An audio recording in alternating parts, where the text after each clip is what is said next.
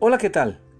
Un niño esperaba sentado en el aeropuerto la señal de abordaje. Un caballero de edad avanzada lo miraba con cierta duda. Aquel hombre tenía una incógnita. ¿Con quién viajaba el niño? ¿Por qué no se veía el niño impaciente o nervioso? Pasó el tiempo y el niño seguía solo esperando abordar el avión. El caballero fue llamado para abordar primero el avión.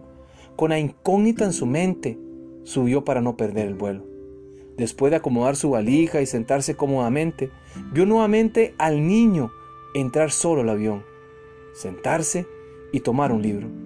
El avión despegó. El hombre no podía comprender cómo aquel niño que viajaba solo estaba tan tranquilo y confiado. Decidió acercarse y preguntarle cómo era posible que estuviera tan sereno y confiado. ¿No te da miedo viajar solo? replicó el hombre. No, respondió el niño, porque mi papá es el piloto de la nave. Proverbios capítulo 3 versículos 5 y 6 dice, Confiad en el Señor de todo corazón y no en tu propia inteligencia.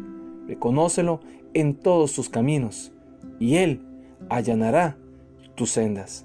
Debemos tener la seguridad de que Dios es el piloto de nuestras vidas. Él nos llevará por el mejor camino. Soy Hugo Olivas y le deseo grandes bendiciones. Seamos amigos en nuestra comunidad aprendizaje. Búsquenos en Facebook o en YouTube como hugoolivas.com.